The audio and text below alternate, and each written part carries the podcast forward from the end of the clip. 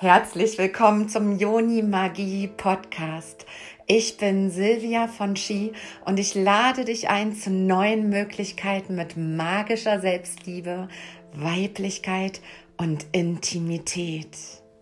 Woran erkenne ich denn toxische männliche Energie? Und tatsächlich ist die mindestens genauso weit verbreitet wie verletzte toxische weibliche Energie. Und es trifft nicht nur Männer. Toxische männliche Energie können natürlich auch Frauen haben. Und ich bin mir sicher, dass du jemanden in deinem Umfeld hast, der das vielleicht sehr offensichtlich, meistens allerdings sehr subtil auch lebt. Toxische männliche Energie steht meistens ganz eng im Zusammenhang mit der Angst vor Kontrollverlust. Also mit Kontrolle einer Sache oder einer Person. Und wenn du jetzt sagst, hm, ja, manche Dinge, da habe ich auch gern die Kontrolle, dann spür gleich mal rein.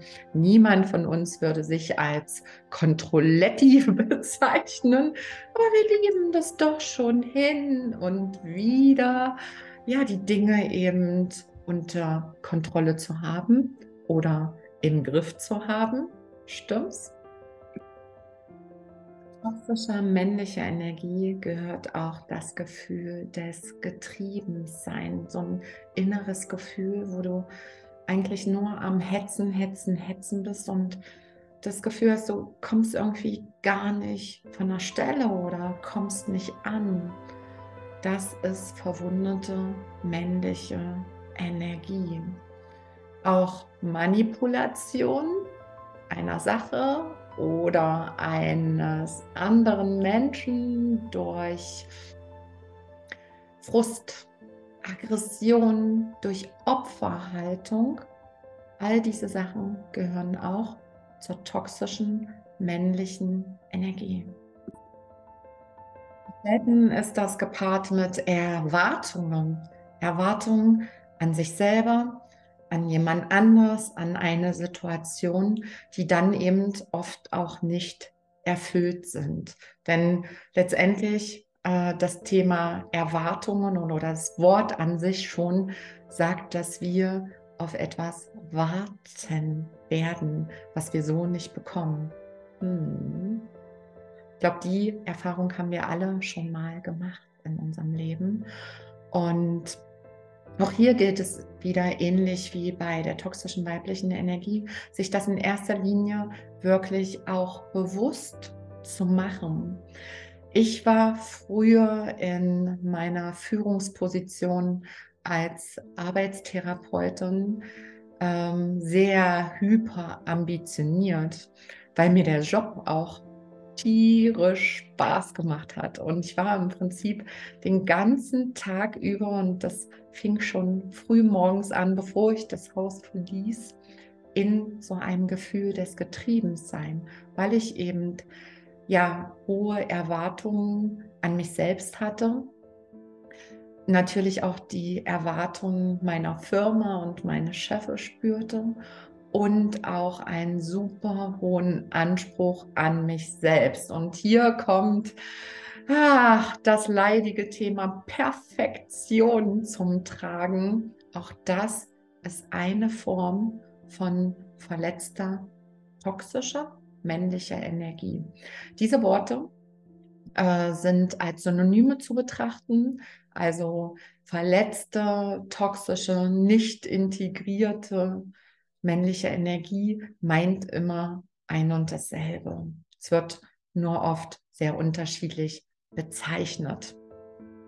Ja, und durch meinen hohen Anspruch und ähm, den Drang, immer alles perfekt zu machen oder mein aller, allerbestmöglichstes zu geben, ohne auf meine eigene Energie zu achten.